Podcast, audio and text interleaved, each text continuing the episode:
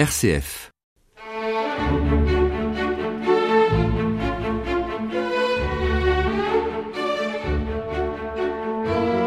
La grande musique prend ses quartiers dans l'émission Passionnément classique avec Jacques Nouvier.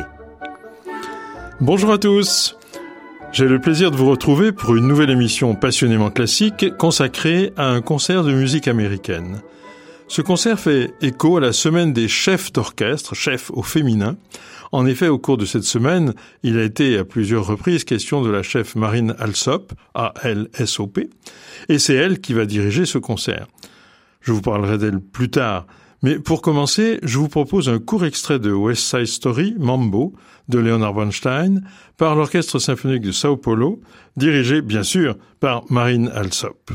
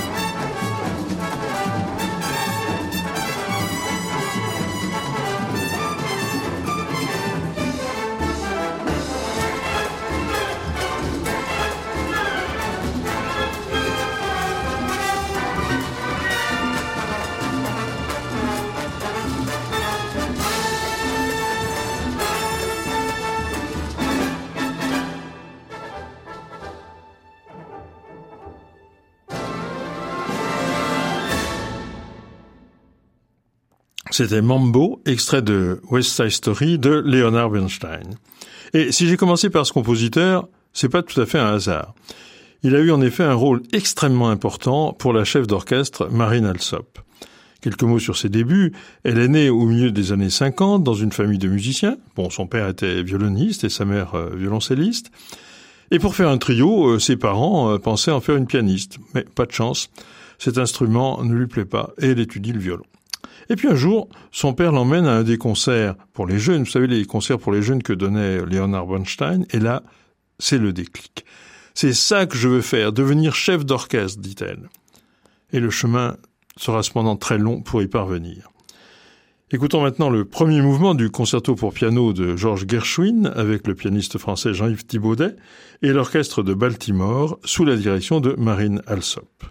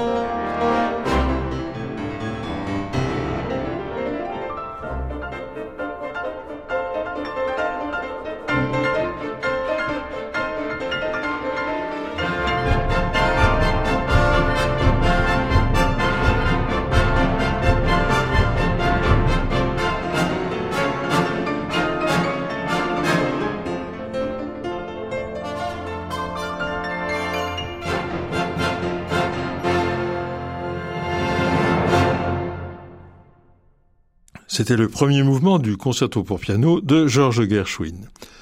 Marine Alsop a fait des études musicales à la Juilliard School, mais elle n'a pas été admise dans la classe de direction d'orchestre.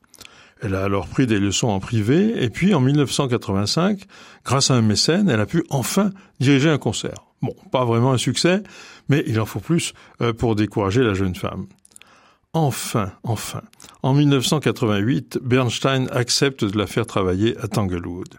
Et cette fois-ci, l'horizon va s'éclaircir rapidement pour elle. Revenons à notre concert imaginaire. Samuel Barber, 1910-1981, a écrit divers concertos, dont un pour violon, dont je vous invite à écouter le deuxième mouvement par James Buswell au violon et le Royal Scottish National Orchestra sous la direction de Marine Alsop. Et je vous expliquerai après l'importance de ce concerto pour cette chef d'orchestre.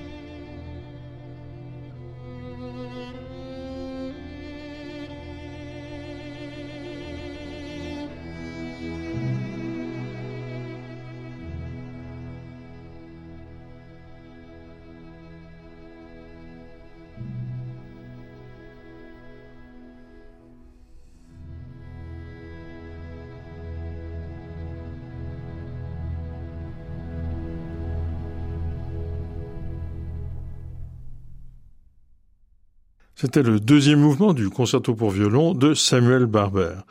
Nous reviendrons à ce compositeur en fin d'émission. Les séances à Tanglewood avec Bernstein ne sont pas toujours faciles. Un jour, il lui dit, à propos de son travail de chef d'orchestre, Je ne comprends pas. Lorsque je ferme les yeux, j'oublie que vous êtes une femme. Et elle dit avoir répondu, Eh bien, si ça vous rend plus à l'aise, pourquoi ne pas garder les yeux fermés? À la suite de ces séances à Tanglewood, Marine Alsop a enfin des engagements. En mai 1989, elle débute avec le New York Symphony et en juin, elle dirige l'orchestre du New York City Ballet dans le concerto pour violon de Samuel Barber avec son père comme soliste. C'est ce concerto dont nous venons d'entendre le deuxième mouvement et vous comprenez maintenant pourquoi ce concerto a été si important dans la carrière de Marine Alsop. En septembre 1989, le Long Island Philharmonic annonce sa nomination comme directrice musicale de l'orchestre à partir de la saison 90-91. La carrière est lancée et elle ne s'arrêtera plus. Je vous propose de revenir à Gershwin et à sa célèbre Rhapsody in Blue. Nous retrouvons le pianiste Jean-Yves Thibaudet et l'orchestre de Baltimore sous la direction de Marine Alsop, mais si vous connaissez bien cette œuvre, vous serez sûrement étonné par des harmonisations un peu inhabituelles.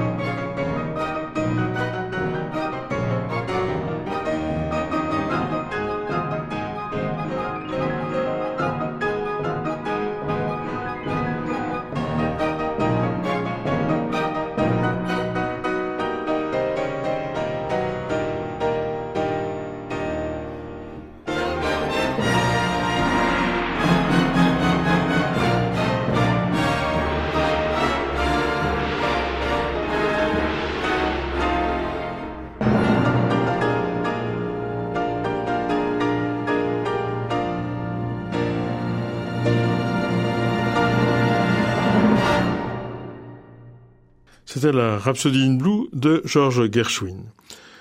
Au début de notre siècle, Marine Alsop dirige dans le monde entier, y compris bien sûr en Europe, notamment euh, les orchestres de Zurich et d'Amsterdam. Elle devient chef permanente de l'orchestre de Bournemouth au sud de l'Angleterre, puis de ceux de Baltimore dans le Maryland et de Sao Paulo au Brésil. Elle enregistre énormément, et je vous propose d'écouter maintenant le final du concerto pour orchestre de Bella Bartok. Évidemment, Bartok n'était pas américain, mais il a émigré aux États-Unis pour échapper à la barbarie nazie, et c'est là qu'il a écrit cette œuvre, ce concerto pour orchestre donc, en 1943. Il l'a révisé en 1945, peu avant de mourir d'une leucémie. Et cette œuvre lui avait été commandée par Serge Koussevitzky, qui était le chef de l'orchestre de Boston. Et Koussevitzky voulait aider financièrement Bartok, mais l'aider de manière élégante et acceptable pour lui. On peut donc inclure cette œuvre sans hésiter dans notre concert imaginaire, et c'est bien sûr Marine Alsop qui dirige son orchestre de Baltimore.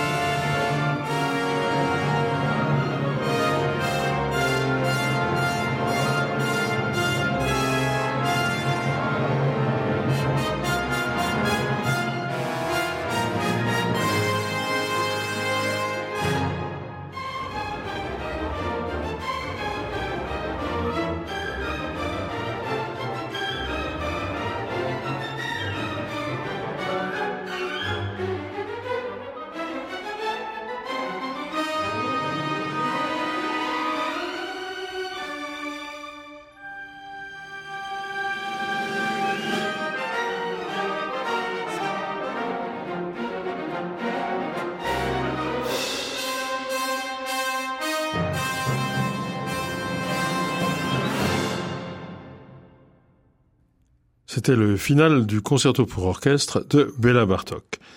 Marine Alsop est désormais bien installée dans le petit club des chefs d'orchestre au féminin et elle a notamment été membre du jury du concours de chef La Maestra, concours initié par la chef française Claire Gibault. Pour terminer, je vous propose de revenir à Samuel Barber pour écouter un extrait de Vanessa. Le maître l'Opéra de New York avait commandé un opéra à Barber. Cet opéra, Vanessa, euh, était sur un livret de Giancarlo Menotti. Et dans le rôle de Vanessa, il devait y avoir, devinez qui? Eh bien, Maria Callas, tout simplement. Malheureusement, et bien que devant chanter le rôle titre, euh, Callas a craint que le rôle de la nièce de Vanessa, plus jeune, ne lui fasse de l'ombre, et elle a finalement refusé le rôle. Quel dommage. Écoutons pour terminer le début de l'intermezzo du troisième acte de Vanessa par le Royal Scottish National Orchestra sous la direction de Marine Alsop. Et ainsi se termine ce concert de musique américaine dirigé par la chef d'orchestre Marine Alsop. À bientôt sur les ondes de RCF.